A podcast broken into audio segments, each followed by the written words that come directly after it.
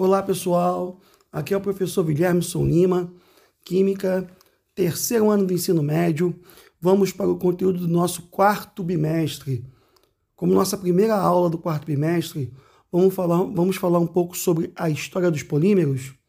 Bom, para entender um pouco de polímeros, temos que entender que os polímeros são macromoléculas, moléculas de grande extensão, né? formada por moléculas menores chamadas de monômeros. Essas macromoléculas estão presentes no nosso dia a dia. Nosso corpo possui macromoléculas naturais como as proteínas, as vitaminas, as gorduras. A evolução do uso de materiais poliméricos de fontes naturais ao longo do tempo histórico ocorre de forma lenta e sem grandes expressões até 1550 quando se desenvolve pela primeira vez na América Central a borracha natural a partir do látex, retirado diretamente da seringueira. Até os dias atuais, o grande momento e o grande boom tecnológico com relação ao uso de polímeros ocorre principalmente com o desenvolvimento da indústria do petróleo e da criação de produtos petroquímicos, seus derivados, que são fontes de matéria-prima em larga escala e que fortaleceu o estudo de novos polímeros. E esses novos componentes, esses novos polímeros, estão presentes no nosso dia a dia.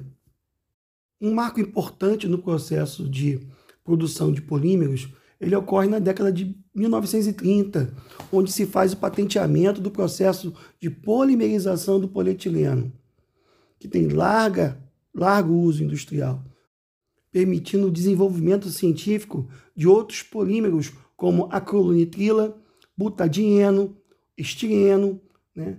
E a partir de 1932 você tem ali a criação do PVC. Em 1828, a partir do estudo de novos métodos de polimerização por condensação, desenvolveu-se mais, desenvolveu mais duas novas classes de polímeros, o poliéster e as poliamidas, utilizados na fabricação de fibras e tecidos sintéticos, onde em 1939, pela primeira vez, temos a produção do nylon 66. E já em 1941, temos a produção do politereftalato de etileno, o PET, a garrafa PET que está tão em uso no nosso dia a dia, as garrafas plásticas. Já em 1941, pela primeira vez, temos a produção de poliuretanos e espumas de poliuretanos por condensação, policondensação. Polímeros como borrachas de silicone, que contêm na sua estrutura molecular átomos de silício, que garantem grande resistência térmica e química e elevados custos de produção são desenvolvidos.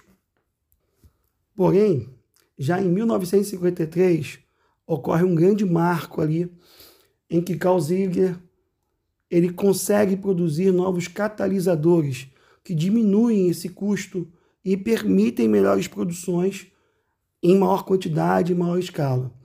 Em 1960 são produzidos os policarbonatos e logo após as fibras para amidas. E finalmente, na década de 1970 e 1980, foram feitas combinações entre diversas propriedades poliméricas, o que resultou na criação de blendas poliméricas. O que nós temos aqui é, durante a nossa história, uma grande gama de polímeros que são formados e que tem grande utilização até hoje dentro da nossa estrutura nos carros, em equipamentos eletrônicos, em componentes do nosso dia a dia. Esses, essa produção em grande escala de polímeros, ela vem facilitando a nossa vida. Nos próximos tópicos, vamos falar um pouquinho sobre a aplicação desses polímeros, né, algumas a classificação deles e vamos também lá no finalzinho da nossa aula falar um pouco sobre reciclagem de polímeros, né, e contaminação ambiental. Espero que vocês tenham gostado do nosso podcast e vamos até a nossa próxima aula. Um grande abraço a todos.